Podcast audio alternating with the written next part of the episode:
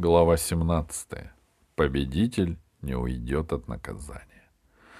«Ну, обошлось», — сказала Алиса с облегчением и отправилась было к Паште, чтобы увезти его домой.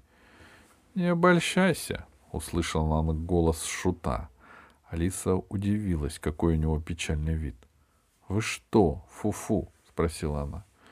«Не верю улыбкам королей», — сказал Шут. «Иначе быстренько без головы останешься». «А что они могут сделать?» Краем глаза она наблюдала за Пашкой. Он снял шлем и не без удовольствия принимал поздравления от вельмож. Вельможи пожали ему по очереди руку, вежливо осведомляясь, где вы учились рыцарскому искусству. Глаза у них были злые, а рыцарь Красной Стрелы принимал все это за чистую монету. — Что они могут сделать? — повторил Шут в задумчивости. Как будто они могли сделать столько гадостей, что трудно решить, какую выбрать. Главное — сбежать пораньше, — сказал он наконец. За ужином они Пашку обязательно отравят. Даю слово. Но мы же сейчас уйдем. Хватит. Уйдешь. Как бы не так. Вот и отлично, сказал король, глядя Пашку с нежностью. Теперь попрошу на ужин. Мы славно повеселимся. Надеюсь, мы все останемся друзьями. Последние слова относились к Мартизу и рыцарю Черного Волка, которые стояли сзади, мрачные, как снеговые тучи. Рыцарь Черного Волка стал до удивления похож на короля. Глаза и губы выпучились, подбородок и нос высунулись вперед, а щеки ушли вглубь. «Простите», — сказал Пашка, который все еще улыбался, — «но мне надо срочно возвращаться домой». Король взял его под руку. «Слушай, рыцарь», — сказал он, — «нехорошо получается, даже нечестно. Кубки ты получаешь, богатырей моих побеждаешь, а принять королевское гостеприимство не желаешь. Зазнался, что ли?» «Нет, что вы», — сказал Пашка, — «я не хотел вас обидеть». «Вот и отлично», — сказал король. «Перерыв двадцать минут, чтоб через полчаса все были в зале, вот только роти вымою и начнем». Король пошел к выходу, остальные за ним. Только тут Алисе удалось пробиться к Пашке. Пашка шествовал, как индюк, обняв одной рукой шлем с перьями, другой — хрустальный кубок.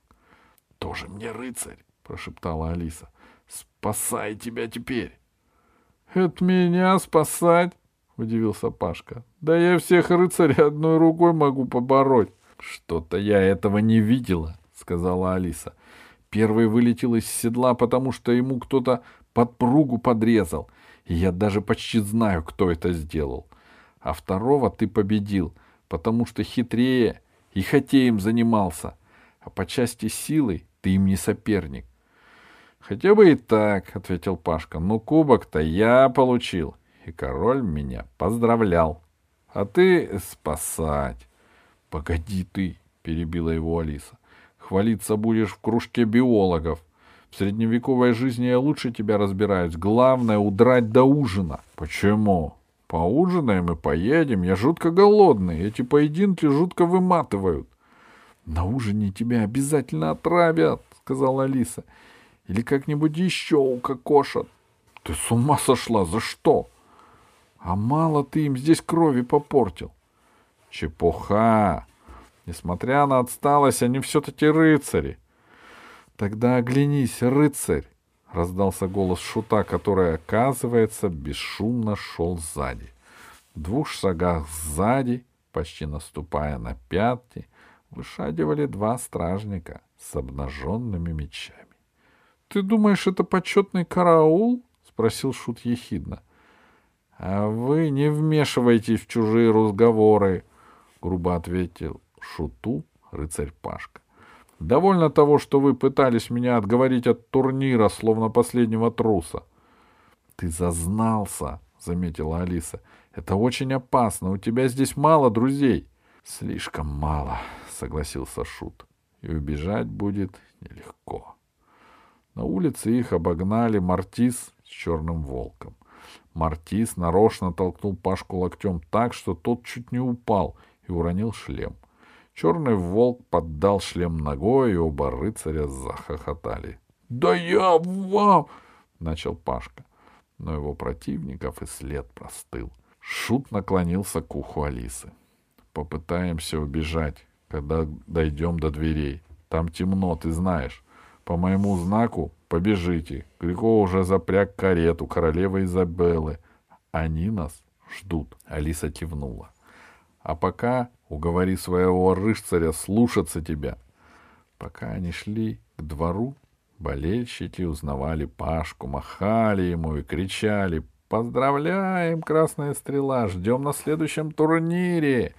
Пашка улыбался, а потом сказал почти серьезно. «Странно, что никто автографа не попросил». «Да они же здесь поголовно неграмотные», — сказала Алиса. «Пашка, опомнись и постарайся меня слушаться. Если еще чего-нибудь вытянешь, считай, что на биологическую станцию вход тебе запрещен. Ни в какие джунгли ты с нами не поедешь». «А я, может, вообще решил здесь остаться», — ответил Пашка. «Буду защищать бедных и слабых. А если станут меня притеснять, уйду в разбойники, буду совершать набеги на баронов, как Робин Гуд. — Прелестная мысль, — заметил сзади Шут. — Ты еще и из лука умеешь стрелять, как Робин Гуд.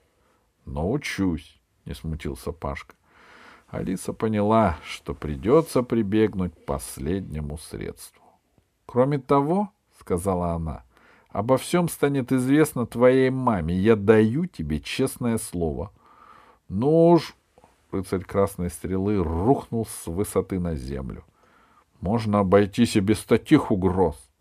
Они миновали двор и вошли в заднюю дверь дворца. Как скажу, побежишь, шепнула Алиса и протянула руку, чтобы не потерять Пашку в темноте. Они вошли в переднюю, за ней начиналась темная лестница наверх. Но достичь темноты они не успели.